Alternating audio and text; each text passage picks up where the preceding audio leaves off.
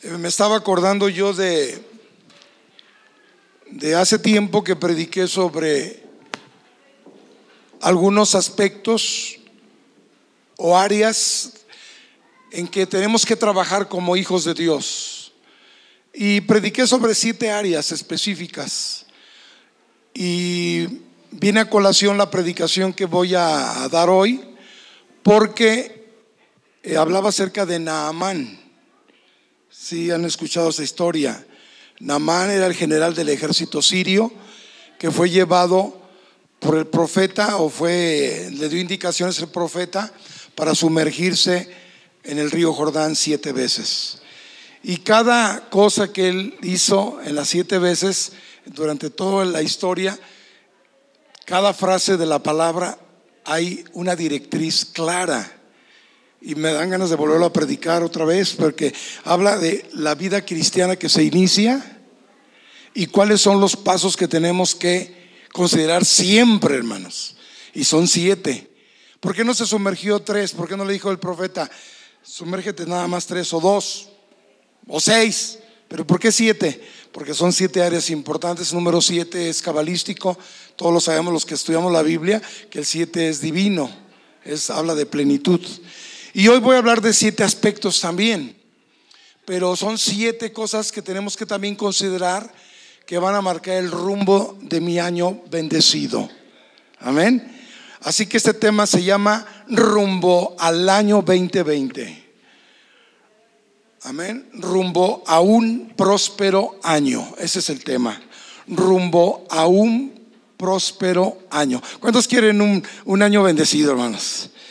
Todos anhelamos, todos deseamos un año de bendición, de provisión, de cuidados, de, poder tener las cosas que necesitamos, de ser más en el ministerio, de subir a otro, otro nivel.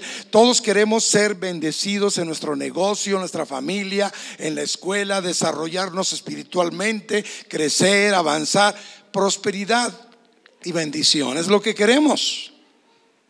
Bueno, si usted no lo quiere, hermanos, no nomás que sea el deseo, ¿verdad? Así que asume, yo sí lo quiero, así que asúmese a mí. ¿Cuántos lo quieren? Si usted no lo quiere, no sea de los que envidian, ¿verdad? No sea de los que envidian, no, él sí quiere, yo, quiero. No, mejor quédese con los que lo anhelamos y lo deseamos. De hecho, cuando nos saludamos todos, ¿verdad, hermano? Cuando nos saludamos siempre decimos esa palabra eh, que parece ya un cliché, ¿verdad? Feliz año y próspero y bendecido. Pero ahora queremos que sea una realidad. ¿Cuánto creen que Dios nos va a bendecir este año? Más que desearlo, hay que obtenerlo. 2020, un año bendecido. Dios quiere que nos caiga el 20. Amén. ¿Ok? Miren, vamos a leer el Salmo 65 versículo 11.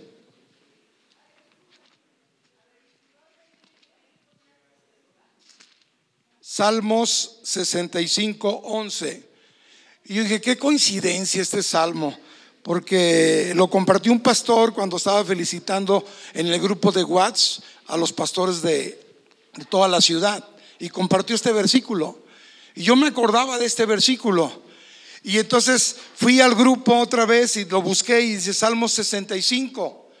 Y entonces pensando ahorita en la mañana no me había dado cuenta cuando yo digo, estoy caminando el año 65. Acabo de cumplir mis 64 años. Y lo más curioso es que es el versículo 11, que yo nací un día 11. Así que para que no se te olvide, 6 y 5. 6 y 5. 65, 11. Tú coronas el año con tus bienes. ¿Cuántos dicen amén? Tú coronas el año con tus bienes y tus nubes destilan grosura. Destilan sobre los pastizales del desierto y los collados se ciñen de alegría. Se visten de manadas los llanos y los valles se cubren de grano. Dan voces de júbilo y aún cantan. Y lo mío lo que dice el versículo 9 y 10. Visitas la tierra y la riegas. En gran manera la enriqueces con el río de Dios, lleno de aguas. Preparas el grano de ellos cuando así la dispones. Haces que se empapen sus surcos, haces descender sus canales, la ablandas con lluvias, bendices sus renuevos. Y en el verso 11, la frase en la que quiero quedarme es, tú coronas el año con tus bienes. ¿Cuántos dan gloria a Dios? Yo lo creo y hermanos, que Dios va a bendecirnos, bendecirnos, ¿ok? Eh, hay siete expresiones, no aquí, solamente es la base del, de que el año va a ser bendecido, pero la base de las bendiciones, de las siete directrices, está en el Evangelio. Por favor, vayan a, ahí al Evangelio de Lucas, vayamos todos. Lucas capítulo 5, y que habla precisamente de la conversión, de la conversión y el encuentro inicial que tuvo Pedro con Jesús. ¿Verdad? Aparte de otros encuentros, seguramente dice el Evangelio de Juan, ¿verdad? Y vemos algunos pasajes que fue el hermano, ¿verdad? Eh, el hermano, su hermano carnal, Andrés, fue el que le presentó al Señor, ¿sí? A Pedro, o sea, Andrés y Pedro son de hermanos.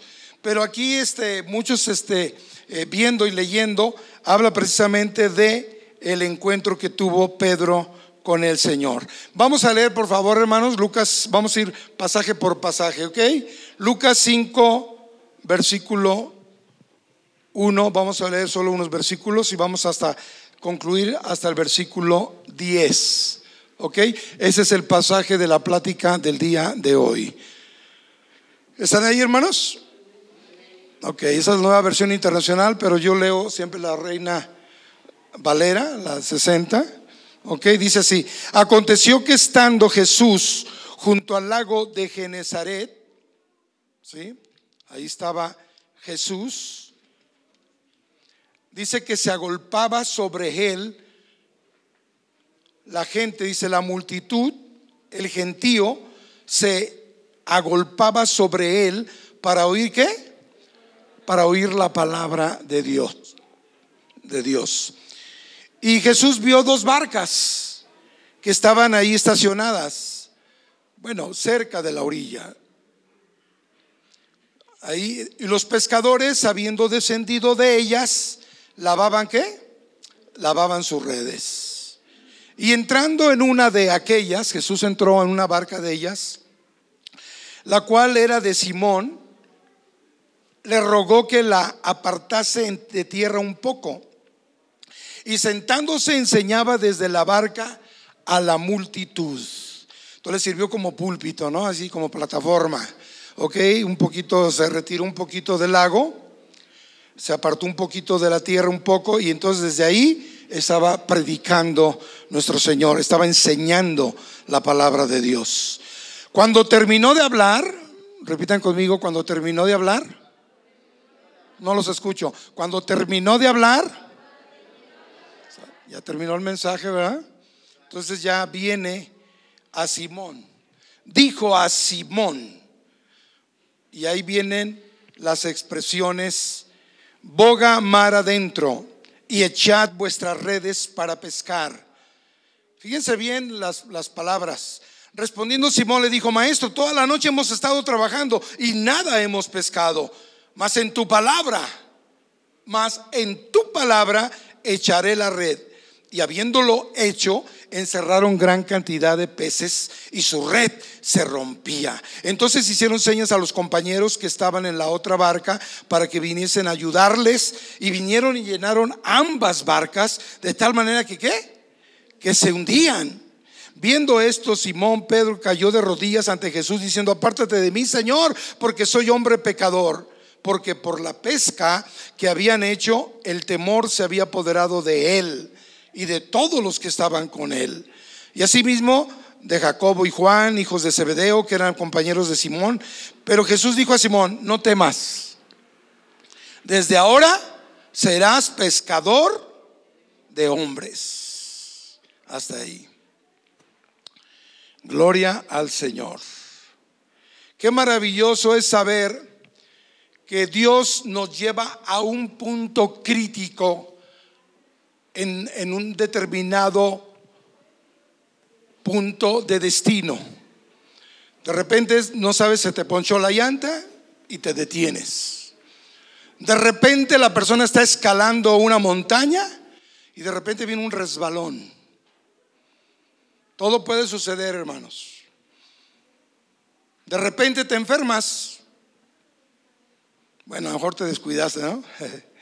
Como yo ayer traía, me estaba dando como una gripa, ¿no? Fuerte, pero en el nombre de Jesús la reprendí y pues me estoy medicando y tengo que estarme cuidando. Pero aún así aquí estuvimos en la junta ayer con los maestros. Y hermanos, qué bueno es perseverar en nuestro, en nuestro punto crítico, pero avanzar. Decir, bueno, ya estoy engripado, ya no voy a la junta. O sea, seguimos en el rumbo, seguimos a nuestro destino. Hay puntos críticos, pero tenemos que avanzar. Y parece ser aquí que Pedro, pescador de profesión y de éxito, trabajó fuerte, hora tras hora, hora tras hora, pero sus redes se quedaron ¿qué? Vacías hasta el amanecer. Jesús llega en el amanecer y están limpiando las redes. Él tenía un equipo, escúchenme él tenía un equipo, un trabajo, tenía un negocio. Era un hombre de éxito, avanzaba y trabajaba. Pero esa noche no pescaron absolutamente nada. Se ve limpiando y recogiendo sus redes. Pero llega un momento de necesidad. Tenemos que revaluar nuestra actividad. Quizás alguien dice, híjole, ¿por qué estoy pasando por esto? Estoy con manos vacías, parece que no avanzo, eh, ¿qué está pasando conmigo? Y entonces empezamos a hacer una evaluación como predicábamos hace ocho días. Y entonces decimos, ¿qué está pasando con mi vida? Pero hermanos, quiero decirte algo, esta enseñanza, prepárate, viene algo bueno. Quizás puede haber, venir alguna crítica. Puede venir, no, mira lo que le está pasando a esta persona. Según supuestamente tuvo éxito, a lo mejor otro negocio, ¿no? Otro equipo de, pescadores, ¿no? mira Pedro que se dice que es muy bueno, no pescó nada, eh, no sirve. Y empiezan las críticas, las murmuraciones, y empiezan a decirte, no, pues este no tiene unción, este ya se le acabó todo, no, pues es que no va a hacer nada, ¿y qué está pasando? ¿Verdad? Y a veces, eh, cuando reevaluamos nuestra actividad, te autoflagelas y no te sientes tan bien. Pero escúchame, hay una razón aquí en la palabra de que Dios sabía lo que iba a hacer, porque Él es soberano. Él iba a presentarse ante Pedro. Si Pedro no haya tenido una necesidad, ahorita Pedro estuviera viendo la televisión o estuviera dormido, ya pesqué, ya saqué lo del día o qué sé yo. Pero el Señor sabía que necesitaba esa, esa barca para predicar la palabra. Y sabía Jesús que tenía que tener un encuentro con Pedro para poder guiarlo a hacer a ese llamado precioso de, de lo que vamos a concluir, ser un pescador de hombres. Ese llamado de la gran comisión que la vamos a confirmar al final de este mensaje. Entonces hay una razón de parte de Dios. Alguien puede decir, pues yo ya no, dice como que ya he hecho lo mejor, todo lo que tenía, lo hice. Pero escúchame hermanos, no fue porque andaba en pecado, este, este, Elías, ¿verdad? Y se orilló a una cueva y tenía un Uber cuervo. ¿Cuántos conocen el Uber? El Uber cuervo le llevaba tortitas. Eh, allá había Uber, hermanos, de comida. Le llevaba, los cuervos le llevaban de comer sus tortas. Un lugar de confort que parece, hermanos, que el lugar de confort parece ser que estamos bien y hay éxito. Pero escuchen, hermanos, Podemos estar sinceramente equivocados de manera permanente cuando decimos estoy bien. Estoy en mi zona de confort. Estoy perfectamente bien y así estoy bien.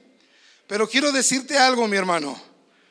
Algo que aprendí y quiero este, decírtelo. Cuando nosotros pensamos, ¿verdad?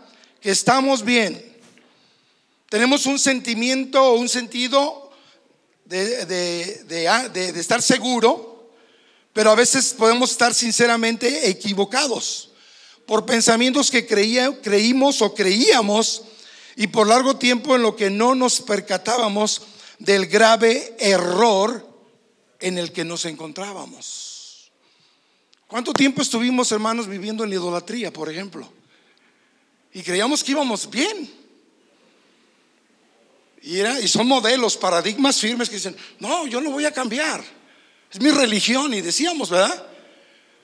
Y estábamos sinceramente equivocados. Y por un periodo de tiempo. Y podemos entonces decir, pues estoy correctamente bien. ¿Verdad? ¿Cuánto les ha pasado, hermanos, que parece que todo va bien? Y de repente sucede algo que está mal. Y, llega un momento en que tú llegas a una encrucijada. No sé, a mí, me ha pasado. Salimos a un lugar donde no conocimos. Y entonces hay una Y. ¿y ahora para dónde me voy? Conocemos el destino, pero no hay señalamiento. No se les, les ha tocado. Dice, si paso por acá, a lo mejor voy a perder más tiempo. Y no sé cuánta gasolina traiga. ¿Me explico? Y, ah, pasa, pasa algunas veces. Y a través de, de, decir, bueno, pues yo voy bien, voy acomodado, pero son cosas inesperadas. Sucesos no solo inexplicables, sino inesperados, como cuando en una, en una encrucijada sin saber a dónde ir o qué camino escoger.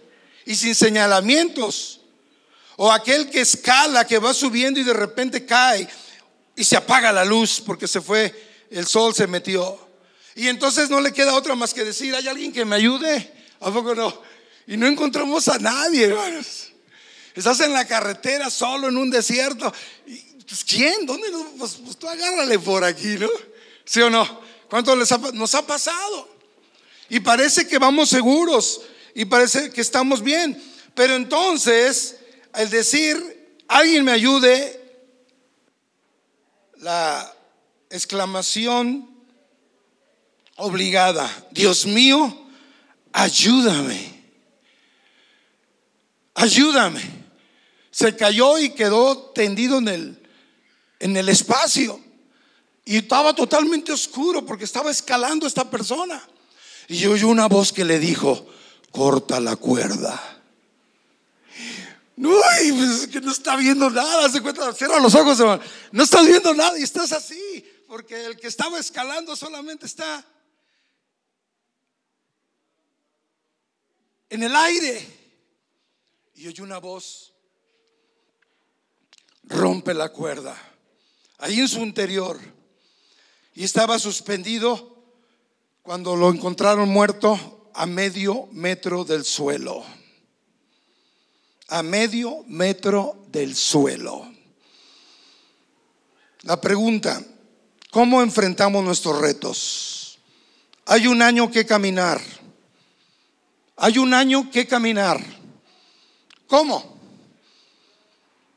Sí, sí, ¿cómo? ¿Cómo? ¿Cómo vamos a caminar? ¿Cómo lo vas a atravesar? Entonces es lo que estamos viendo. La necesidad a veces es, tan, es importante para Dios porque si no hubiera tenido necesidad, Pedro, y continuar, porque a lo mejor en la segunda, tercera vigilia de la noche ya había tenido todo el producto que necesitaba y se haya ido a acostar temprano. ¿Cuántos cuando trabajan se quieren ir lo más pronto posible a la cama? Yo creo que todos, ¿no? Todos queremos irnos a la cama temprano. Ok, te tocó el turno de noche, pero te quieres ir temprano, ¿sí o no? Y Pedro toda la noche hasta que amaneció y estaba lavando las redes. Pues ¿cuáles redes? Se ensuciaron con algunas cosas y basurita del, del lago, no sé qué pasó, pero ningún pez. Ningún pez. Y el Señor lo llevó a ese punto y quizás tú y yo podamos decir, yo estoy en ese punto, pastor. Entonces tenemos que revaluar. Dios quiere reposicionarnos. Y déjame decirte algo, que quizás esto te va a pegar, como a mí. Quizás puede tomar un largo tiempo. Puede tomar tiempo. ¿Cuánto tiempo Dios lo sabe? Pero lo que reposiciona a los individuos es la escasez. Elías, como les comentaba, tenía la ruta rumbo a Querit y le dijo Dios, ¿sabes qué? Pues ya se secó el río. Ya los cuervos ya no vienen a darte de comer, man. El Uber Cuervos ya cerró sus puertas, man. Y ahora pues, pero ahora qué voy a hacer, Señor? Se sentía en, en, un lugar de confort, sí, en un lugar de confort, pues claro que sí. Pero Dios quería reposicionarlo y entonces Dios tuvo que secar el río, matar a los cuervos y le dijo, vas a encontrar tu provisión con una viuda en Sarepta. ¿Perdió la unción Elías? No, no perdió la unción, porque se puede recontracriticar de su desgracia. Si algunos hubieran tenido Facebook en aquel tiempo, hayan dicho, ¿te fijaste cómo, qué miedoso Elías? Y al otro haya contestado, sí, cierto, el amigo de Facebook. Recontracriticar y criticar, pero él no perdió la unción. Y acaba de leer Magdiel al iniciar la reunión. Cuando se levanta y va ante la viuda y Dios provee, hermanos, porque Dios siempre va a proveer. Hermanos, porque Dios tampoco nunca llega tarde. ¿Cuántos saben que Dios nunca llega tarde? Porque Él es perfecto. Y Él no puede llegar tarde. Ajá. Entonces el Señor tiene un propósito. Va a llover, dijo, le dijo este, dile ese mensaje al rey, le dijo Dios a Elías. Así que Jesús tiene un propósito. Llega, llega hermanos, y tengo otros este, ejemplos que, que podamos decir, por ejemplo, de Gedeón. Él estaba ante una necesidad escondiendo el grano y la comida, porque venían los enemigos, se la robaban. Pero ahí tuvo un encuentro con el ángel, Gedeón, un gran juez de Israel. A veces nos enfrentamos a un punto crítico donde ya la, la, cubeta de agua ya se llenó, ya hasta que se derramó el, el vaso, ¿no? Y alguien tiene que venir y qué? Voltearla. Alguien puede decir, pero hermano, pues yo estoy pasando por una situación difícil. Hermanos, Pedro no se sentía tan bien. ¿Mm? Sin pescar, amargado, triste. Pero hermanos, el Señor quería enseñarle algo a Pedro. Usted y yo necesitamos aprender en este pasaje las siete cosas que de manera inmediata vamos a ver. Vamos a ver. Quizá usted diga, Señor, yo no tengo nada, ¿no? pero si usted tiene nomás al Señor es suficiente, hermanos. ¿Cuántos tienen a Cristo? Porque una cosa es esperar en Dios con el Señor y otra cosa es esperar a sus propios caprichos y sus propias fuerzas. El que espera por sus propias fuerzas no va a avanzar. Pero dice la palabra y he aprendido, los que esperamos en el Señor tendremos que Dios va a fortalecernos, Dios nos va a ayudar. Y Él, hermanos, llega, llega porque llega. Vamos a la palabra. La primer, el primer punto que necesitamos en este año para ir rumbo a este camino en éxito y prosperidad es un, estar en tiempos de oración. Pedro tuvo que comunicarse con el Señor.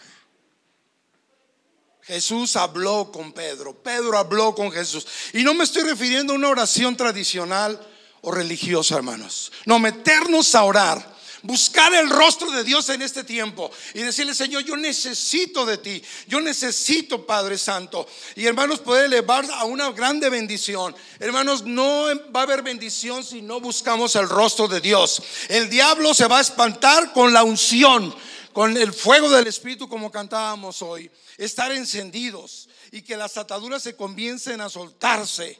Amén. Hay muchos que ya se inscribieron al gimnasio posiblemente pero otros, ¿verdad? No han decidido o no han pensado a lo mejor, pues voy a tomar los 21 días de oración. Hay un proyecto, hermanos, para el ministerio de oración de esta casa, para que oremos. Yo he hecho la invitación de orar y es importante porque, hermanos, aquí le dice el Señor a Pedro, ¿verdad? Le dice, después de que terminó de hablar, dijo a Simón, necesitamos escuchar al Señor. Dice la escritura en Isaías, hermanos, que la unción pudre el yugo. Y tenemos que romper toda atadura y todo aquello, hermanos, que el enemigo quiera este, intervenir. Alguien dijo esto y es cierto, y un pastor lo escuché. Dice, siguiente nivel, diferentes demonios. Siguiente nivel, peleas con otros demonios. Otro nivel va subiendo. Nivel mayor, demonios mayores que hay que derrotar en el nombre de Jesús. Porque los retos son mayores y hermanos tenemos que buscar el rostro del Señor. Pero de veras, de veras, buscar a Dios nuestro devocional diario, buscar la presencia de Dios, ayunar, buscar la presencia del Espíritu Santo, ser lleno de Dios, de su palabra, empaparnos con Dios. Segunda cosa, ¿están ahí hermanos? Lucas 5. Tenemos que darle priorización a Dios. Su condición, hermanos, cambió. ¿Sí? Vamos a poner a Dios primero. Y también es otro cliché que siempre decimos, primero Dios. Pero que sea evidente, hermanos. Las primeras horas, los primeros segundos, en su tiempo, en sus finanzas. No solamente decirlo, sino hacerlo. Tenemos, tiene que haber evidencia pagar a Dios lo que es primero, no pagar Costco primero, o pagar otras facturas, o pagar los servicios. No, pagarle a Dios lo primero. La primicia es el diezmo, la ofrenda para el Señor, nuestro tiempo para Dios, el domingo que es el primer día del Señor, el primogénito Dios demandaba, hermanos. ¿Cuántos saben eso en la Biblia?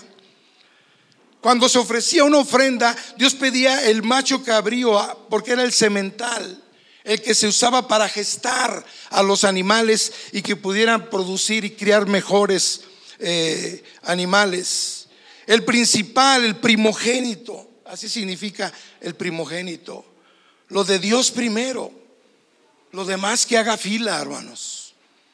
Lo de Dios primero y que lo demás haga fila.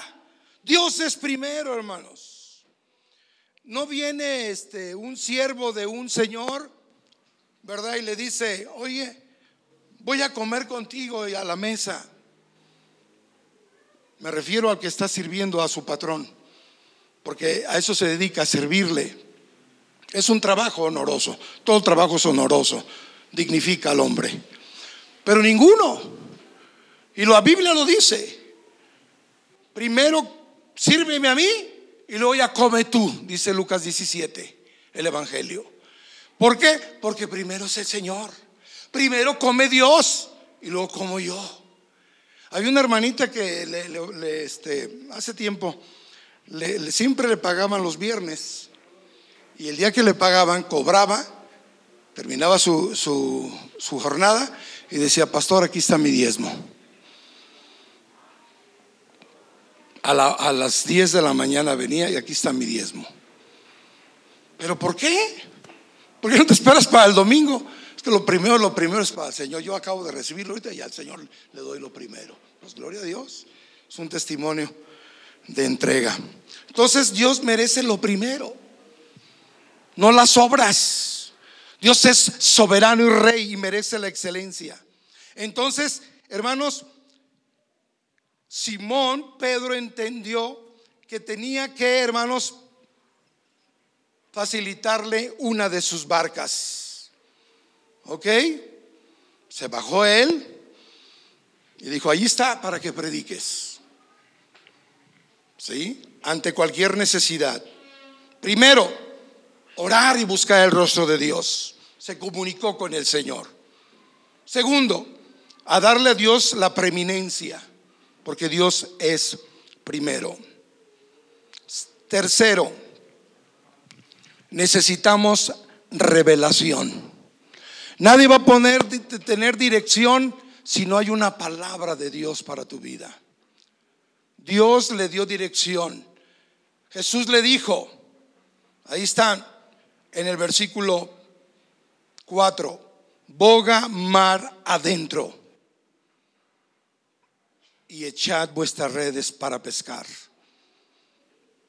Simón,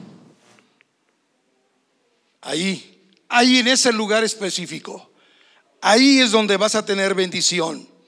Recibió una palabra, hizo el trabajo, ¿verdad? Pero recibió dirección.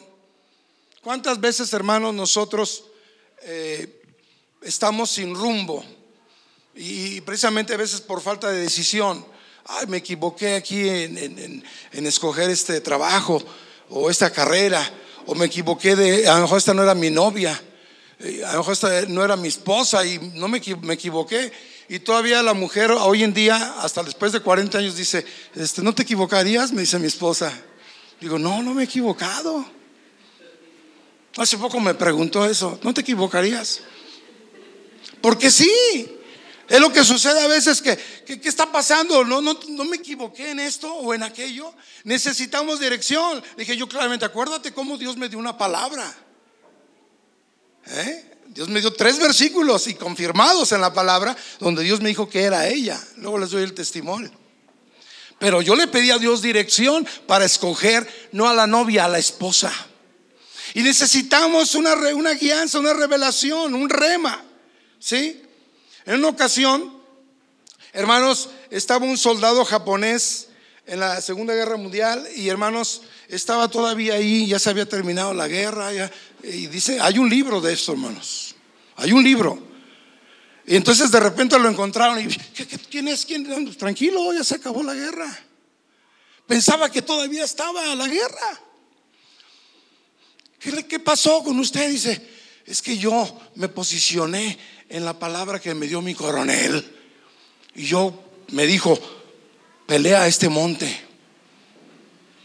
Pelea este monte y cúbrelo. Y hermanos, él se aferró a esa palabra.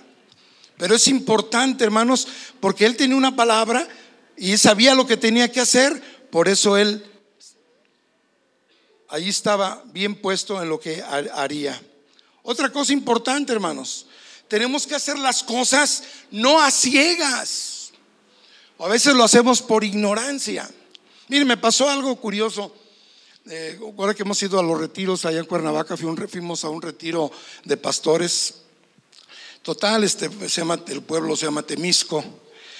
Está ser pegadito a, a, Cuernavaca. Y me estacioné porque íbamos a tomar una nieve en un lugar donde decía, ¿me puedo estacionar aquí? Y estaba marcado con blanco el bordo de la banqueta. Dice, bueno, el bordo amarillo. Ah, gracias. El bordo amarillo. Ay, Dios me bendijo doblemente, ¿verdad? Gracias. Porque este es importante tomar agua. Entonces, este, cuando yo me estaciono, digo, en, en Querétaro, la raya, fíjense lo que aprendí, ¿eh? En Querétaro hay un bordo amarillo en el bordo, en, el bordo de la banqueta está la ahí no te puedes estacionar. Porque ya me ha pasado y me han multado. Pero ya no lo hago, ahora, te pasa una vez, ¿no? Aquí hay un poli, ¿no? Y hermanos, fíjense, cuando me estacioné ahí, llegué y estaba quitada la placa y me... Eso fue antes. ¿Y qué pasó? ¿Por ignorancia lo hice? No, no, claro que sí. Yo ignoraba el código. Aquí no, significa que lo que lo mismo que significa en Querétaro significa en Morelos. ¿Me explico? Y me multaron. Entonces el desconocimiento, hermanos, de las reglas o de la directriz que Dios te da, el desconocimiento te puede llevar a la destrucción. Te puede llevar a la destrucción, a ciegas. Había un hombre que era contratado por un plomero y lo habían recomendado y total. Dice, mire, aquí está el patio de la casa, está afuera en la calle y, usted vaya y arrégleme el patio de la casa y todo lo que es la tubería del... Pues él este, fue, fue recomendado por un pastor, llegó y hermanos, a las dos horas de haber llegado a las ocho de la mañana, lo meten a la cárcel. ¿Lo que pasó, mi hermano? Le dice el pastor. Es que me equivoqué, dice. Era en el otro lado y, fue con la vecina donde abrí el piso. Llegó la poli y me metió a la cárcel pensando que estaba invadiendo ahí. ¿Por qué no había dirección? Si tú no tienes dirección, te van a meter a la cárcel, hermano. Tenemos que saber perfectamente un remo, una palabra. Si a mí Dios me dio una palabra cuando estaba joven, cuando el Señor me llamó, vas a predicar la palabra. Yo asumí esa, responsabilidad, que Señor, yo voy a predicar tu palabra. Y no es una emoción que solamente vino aquí en mis entrañas, arriba del ombligo. Sí, sí, voy a predicar. No, es un llamado de parte de Dios y la palabra de Dios vino a Pedro y le dijo, haz esto, boga mar adentro. Y seguramente le dijo, aquí, aquí, aquí, aquí, Señor. Sí, aquí, no un poquito más a tu izquierda, por favor. Eso, ahí mero. Ahí echa las redes. Y nomás echaron una, hermanos. La Biblia dice, por eso les dije, pongan atención a, a la escritura. Si hubieran echado las dos redes, se llenan las dos redes. Y nomás echaron una. Está como aquella mujer que, que le dijo el profeta, ¿no? ¿Qué hago? Le dijo al profeta la, viuda, acaba de morir mi esposo y, tenemos muchas deudas, ¿qué hago? Eh, no hallo la puerta, ¿qué hago, profeta? Ayúdame. Y le dice, ve pide a tus vecinos vasijas. Y luego le dice claramente en el versículo de, de ahí donde dice ahí, Segunda de Reyes 4, eh, le dice, no pocas. Y velas llenando con la, el poquito aceite que tenía, y las llenaba. Oye, les dice a sus hijos y su equipo, les dijo a sus hijos, y ya, ya se acabaron las vasijas, sí, se acabó el aceite. Y muchas veces limitamos a Dios. Pero en este año Dios quiere bendecirnos. Dios me dijo a mí, a través del número de cama de mi esposa, 153. Eso significa la pesca milagrosa, no esta pesca. Escúchenme, la pesca después de que Cristo resucitó. Ya Pedro ya había tenido llamado, pero aún así él volvió en su destino, en su camino, que de abandonar al maestro, negó a Jesús. Él ya se había encontrado con Cristo en este pasaje. Era su primer encuentro con el Señor. Pero ¿qué pasa y sucede en el tiempo? Agarró a sus cuates, por así decirlo, y se fueron a pescar, dice Juan 21. Pero dice que pescaron 153. Exactamente lo que pasó, hermanos. Esta hora que fuimos a Cuernavaca, en Chazac, y les doy esas dos anécdotas porque tienen aplicación, hermano. Yo aplico lo que Dios, lo que Dios, lo que me pasa. Como apliqué el Salmo 65, 6 y 5, 11, ¿eh? Y versículo 11. Y nací el día 11 y voy rumbo al, al año 65. Hermano, quiero que escuchen bien. Porque esta es palabra de Dios y está fresca. Porque Dios me la dijo. Miren, fuimos a Cuernavaca. Ya juntamos a un grupo de jóvenes y fuimos, ¿no? Los llevé a la central, ¿sí o no? ¿Cuántos, saben? No están aquí otros chavos. Bueno, aquí está Pablito, él se dio cuenta, ¿no? Nos llevamos, fuimos a la central y entonces, ¿qué sucedió? Por las prisas, hermano, y pues bájense. No vi el señalamiento de no estacionarse, hermanos. No lo vi. Dije, oh, rápido, nos bajamos, pastor, y pues, rápido. Y los dejé en la central. Había un autobús grande, camión. No, no vi al tránsito, hermano. No lo vi. Estaba su tremenda, su motocicletota ahí. Pero yo, como llegué rápido, no lo vi. Y estaba un camionzote que pasó, pues me atravesó. No, pues, bájense y órale. Yo nomás lo que escuché fue un bucheo un abucheo más bien de la palabra. ¡Hey, no te, no te pares ahí! No te pares! Ya cuando pasó el camión, veo el tránsito, dije, bendito Dios. En lugar de verlo ahí, ya estaba quitando la placa. Ya estaba quitando la placa. No es porque no vea, no, que si no veo a la autoridad, eso significa que si no veo a la autoridad, hermanos, o no tomo en cuenta por dónde ando y qué estoy haciendo, hermanos, eso no es culpa de la autoridad. Él cumplió con su trabajo. Aunque amablemente me hubiera dicho, ¿sabes qué? Pues posiblemente, como soy turista, sí, ¿no? A los turistas hay que tratarlos bien, ¿sí o no? Un queretano viene a Morelos, por favor, oríllese más para allá. No, era un abucheo tremendo. No, él enojado. Le dije que se quitara. Le voy a quitar. Hágalo, haga su trabajo. Y bueno, me vine sin placas. Tuve que hablar, tuve que regresarme al centro cristiano y bueno, ya se hizo el trámite y me, enviaron por esta feta la placa. Pero hermanos, hermanos, no miré a la autoridad. Y en la segunda parte, ahorita hago la aplicación de la segunda parte de Pedro, cuando no ven a Jesús en la playa.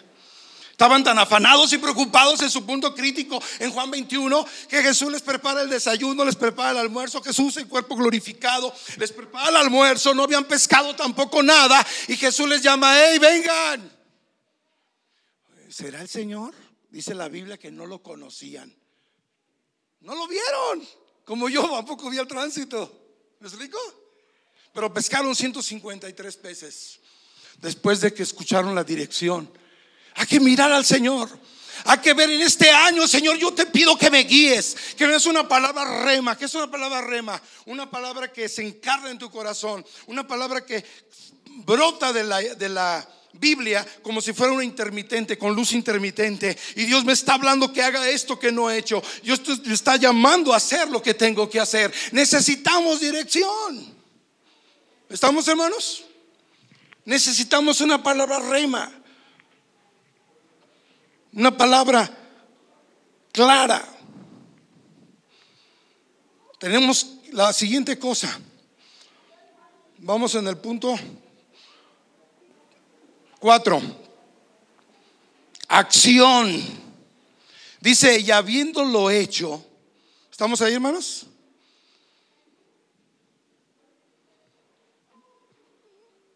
En tu nombre echaré la red. En tu palabra echaré la red. Verso 6, y habiéndolo hecho, encerraron gran cantidad de peces. O sea, del anhelo, del deseo de buscar a Dios, de poder crecer, de avanzar, tenemos que trabajar. Acción es trabajar, sudar la gota gorda, esforzarse y levantarse temprano. Ahora que llevé los resultados, este, fui, pues, fui a patología, ya mañana tiene cita mi esposa para ver los resultados de, la biopsia de su cirugía después de un mes. Llego y no sabía, hermanos. Decía de 8 a 10 entrega resultados.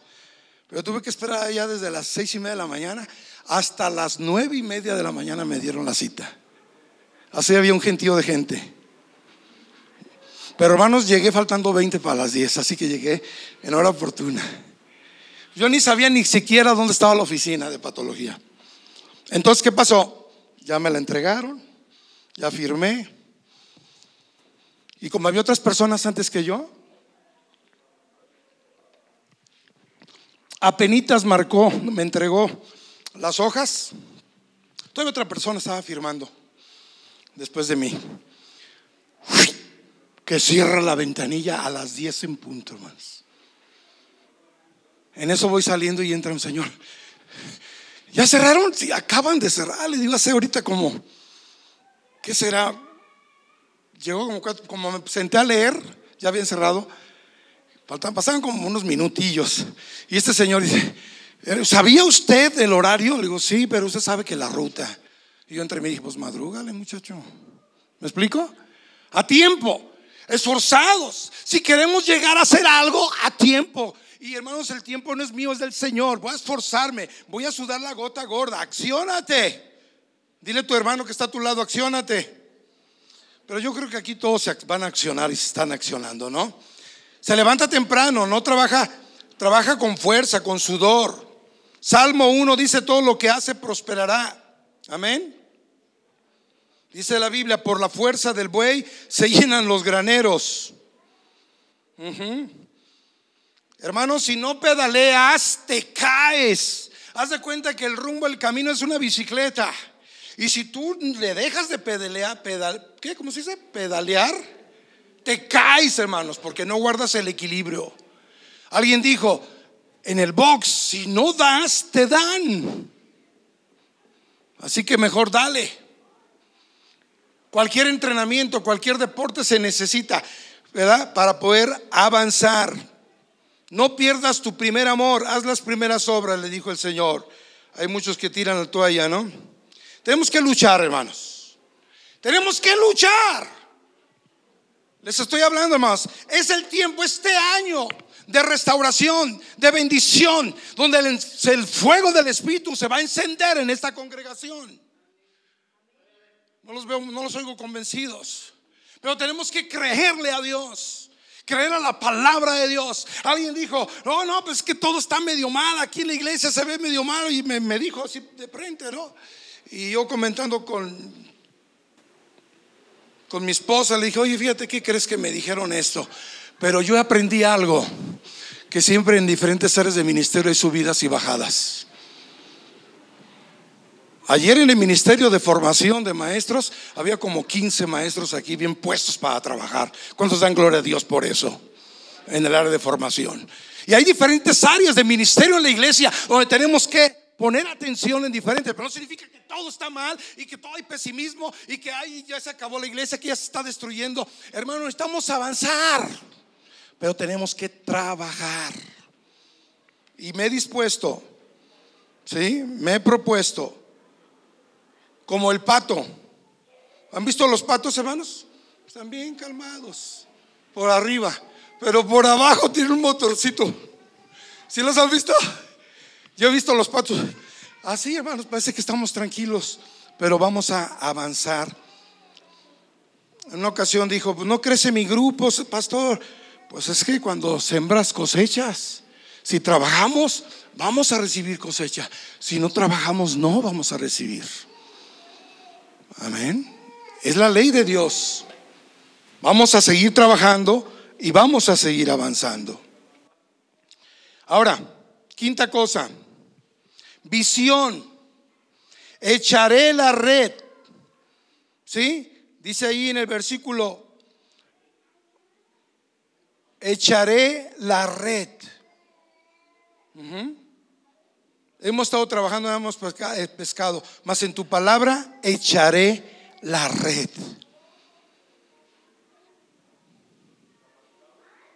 Echad vuestras redes, boga mar adentro. Hay dirección, hay directriz. Tenemos que avanzar. Ok, este año tenemos que hacer varias cosas. Y esta, esta es una quinta cosa. Echar nuestra red o nuestras redes con visión. En tu palabra echaré la red. No echaron, hermano, las dos redes, ¿va? Así que tenemos que avanzar, tenemos que ser prósperos, tenemos que ser bendecidos. Y aún así se hundían las barcas. Cuando había un hombre que era muy conocido en, no sé si en Inglaterra, en la parte de Europa. Era un flechero, hermanos. Excelente flechero. Decían que le podía, desde retirado, a un rinoceronte darle en el ojo, hermanos. Atravesarle el ojo a un rinoceronte. Él competía y nadie le ganaba. Nadie. Donde ponía el ojo, ponía la flecha, hermanos. Visión. Visión. Dios es grande. Dios tiene algo grande para mí. Yo creo que Dios va a hacer algo grande. No es porque sea mío, sino es tuyo, Señor. Yo voy a avanzar. Y hermanos, cuando competían, entregaban, hermanos, los arcos y le daban el gane a ellos. Ni siquiera competían. A ver quién va a competir con él. No, él es campeón y seguirá siendo campeón. Pero ¿qué sucede? Tú y yo podemos ganarle a ese hombre si le cierran los ojos. Si le tapan los ojos, tú y yo podemos ganarle. Porque sin visión no podemos avanzar. Y es la visión de Dios. Dame tus ojos, Señor. Yo quiero mirar conforme a tu corazón. Yo quiero trabajar conforme a tu corazón. Dios quiere bendecirnos. Hace ocho días, hermanos, yo hablaba acerca de lo importante que es eh, trabajar y producir y, hacer algo con nuestros talentos. yo les decía, para entregarle algo a Dios lo mejor, algo más, yo les decía. Entonces no podemos entregarle a Dios más si nosotros no trabajamos y no le tenemos fe al Señor. En tu palabra echaré la red, ¿verdad? Y dice la palabra, echaré la red en tu palabra. Terminó de hablar, le dijo, voy a mar adentro, había dirección. Echad vuestras redes para pescar. Acción, trabajo.